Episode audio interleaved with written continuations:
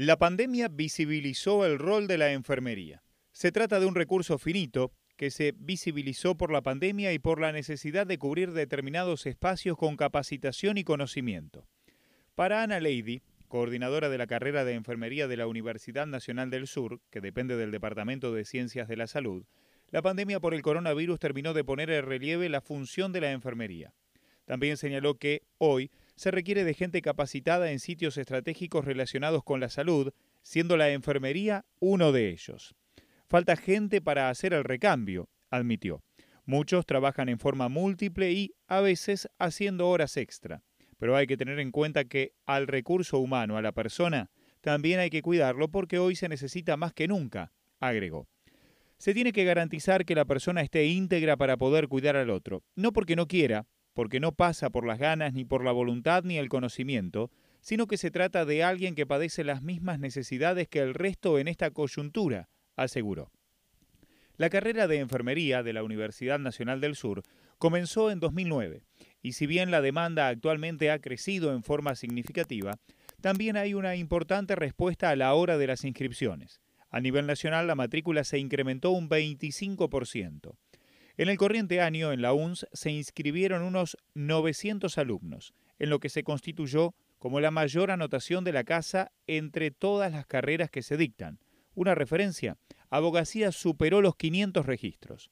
Como equipo docente implica mayor desafío poder dar respuesta a esa demanda, contó. No hubiéramos podido hacerlo si no contáramos con este grupo de trabajo que también integran no docentes y personal de otras carreras, comentó.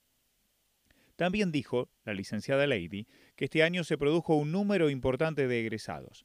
Aunque resulte paradójico, muchos estudiantes que antes no podían estar al día con la carrera por atender otros compromisos, con el aislamiento y la virtualidad ahora pudieron hacerlo y terminar los estudios, aseguró. También cambiar el dictado de la carrera, que antes era presencial y hoy es virtual, fue un desafío para los docentes y directivos. Los espacios de la práctica se vieron reducidos por los protocolos, tanto por los dispuestos en la UNS como por los que existen en las instituciones donde se realizan las actividades, indicó.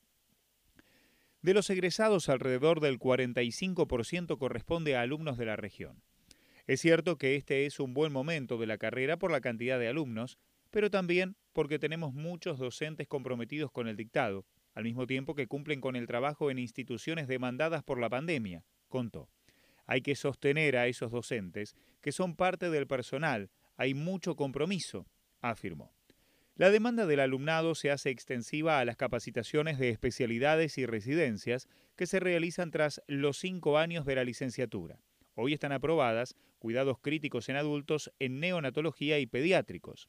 Recordó la licenciada Lady que, una vez que se cuenta con el título de la UNS, la especialidad o residencia se puede hacer en cualquier casa de altos estudios del país e incluso homologando el título en el exterior. La Organización Panamericana de la Salud también nos está indicando a la capacitación como una prioridad. Por eso no hay que quedarse conforme con lo que uno sabe, porque el contexto histórico se modifica y la población y sus demandas también. Necesitamos tener mayor preparación para hacer una mejor lectura de lo que está ocurriendo y brindar los cuidados de manera correcta, aseveró. También se refirió a la carrera de enfermería como una salida laboral profesional. Necesitamos más licenciados para que, a partir de entonces, puedan hacer todas las capacitaciones de especialidades y residencias. Es bueno saber que todo se realiza en la UNS y con acceso libre y gratuito, aseguró la licenciada Lady, una formación en función de la salud colectiva y comunitaria. La salud comunitaria es la que se puede lograr a través de un trabajo con la sociedad, dijo la licenciada no tanto en el hospitalocentrismo, por decirlo de una manera, sino más afín con un cuidado comunitario. Se busca trabajar en hábitos saludables que repercutan en el individuo y en su contexto. Por eso trabajamos en talleres para priorizar la atención primaria, afirmó. También lo vinculó con la demanda de atención especializada para los adultos mayores se requiere una mayor preparación en lo que es la especialidad de gerontología porque nos formamos, como en mi caso hace 40 años, con un promedio de vida que rondaba los 75 años y había problemáticas de salud con una teoría más biologicista, es decir, estábamos más enfocados en la enfermedad. Hoy lo hacemos hacia la salud y en la forma de poder preservarla, relató. Este cambio de paradigma hace que la formación sea de una manera diferente y con otra mirada. trabajando más en conjunto con la persona y con la comunidad en un rol más activo, sostuvo. El incremento del promedio de edad ahora de 85 barra 90 años hace que el enfermero se deba capacitar en ciertas problemáticas que antes, por supuesto, no existían, aseguró la licenciada Lady.